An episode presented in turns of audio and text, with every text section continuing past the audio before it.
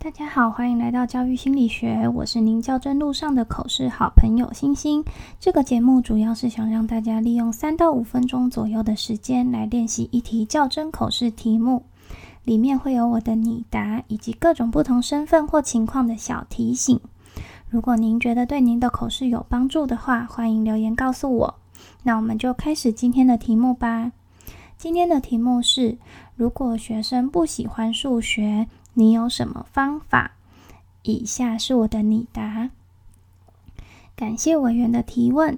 在我担任高年级班导时，的确有些孩子一开始就表明自己对数学的害怕。但是透过我两年的教学，这些孩子在毕业前大多克服了对数学的恐惧。以下是我当时的做法：第一，同理孩子的心情。由于我自己在高中时对于学数学也感到很挫折，所以我能同理孩子们面对数学那种想学好却总是学不好的挫折。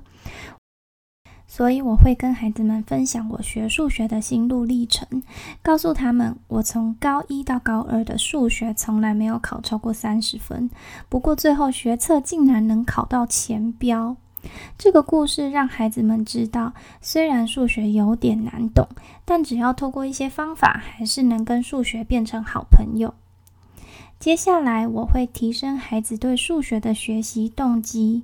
多数孩子觉得数学无趣。不喜欢数学，是因为不知道学数学要做什么。所以每次教到一个新单元的时候，我便会提供很多日常经验，让孩子知道接下来要学的部分能在什么地方用上。当孩子确实能将所学运用在生活中时，自然就提高了学习的动机和兴趣。第三，建立孩子在数学领域的成就感。我在数学课上会透过实作、游戏、竞赛等多元的方式进行差异化教学，接着以由简到难的形成性评量，让孩子自己检视自己的学习。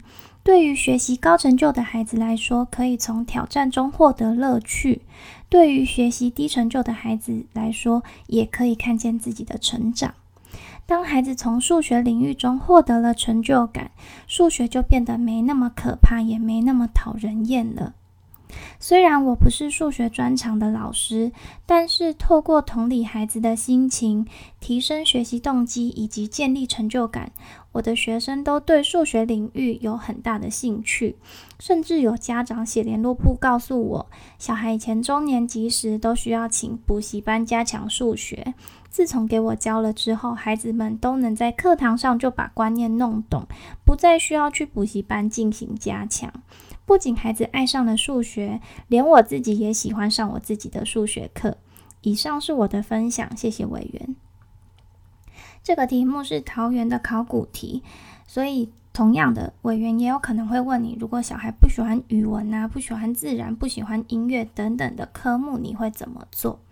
那可以想想看你在这个领域教学时的特色是什么，把它条列出来，那就可以回答委员的提问喽。那以上是我今天的分享，我们就明天再见，拜拜。